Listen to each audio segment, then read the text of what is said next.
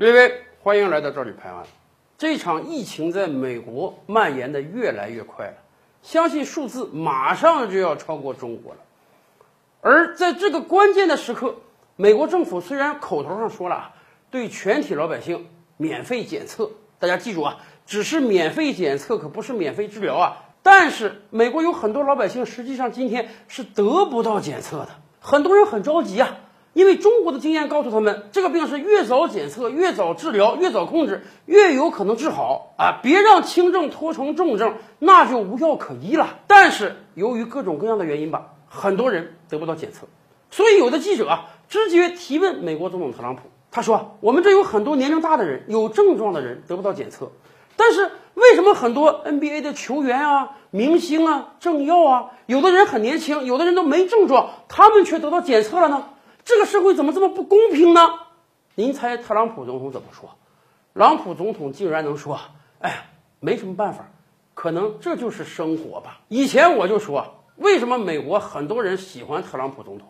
可能实在是因为啊，他就是一个真小人。他和以往美国很多伪君子的政客不一样啊。那些政客当遇到比较刁钻的提问的时候啊，会用各种各样的花言巧语啊给躲过去。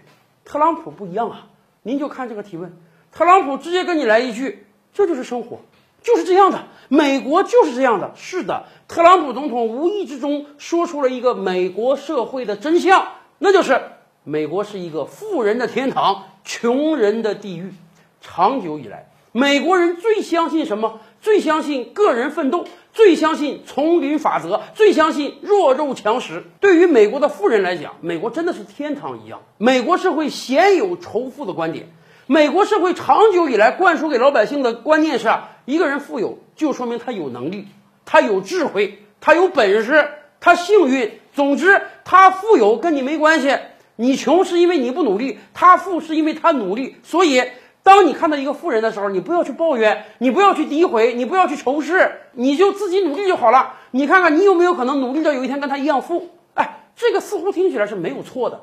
反过来讲呢，对于美国众多富人来讲，他们认为啊，我有钱，那真的是因为我有能力；你们穷，那真的是因为你懒。所以，富人并不需要为穷人帮任何忙，好吧？即便富人这么想，我们也能理解。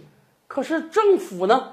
长久以来，美国政府也是做事这种情况的。全球各国的经验都告诉我们啊，一个人富不一定是因为你有能力，一个人穷也不一定是因为你不努力。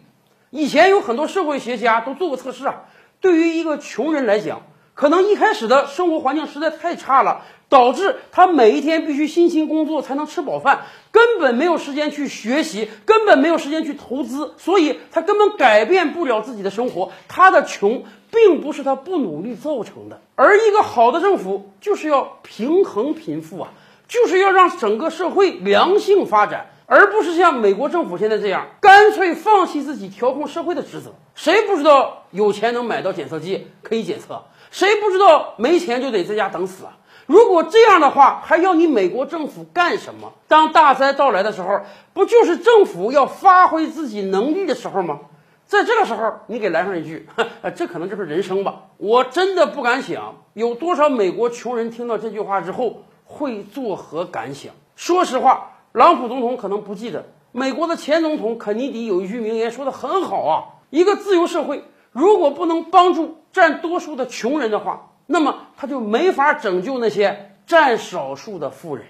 你今天不给美国穷人检测，难道疫情将来就不蔓延了吗？美国穷人全都感染病毒之后，难道你富人能好好的躲在你的城堡之中吗？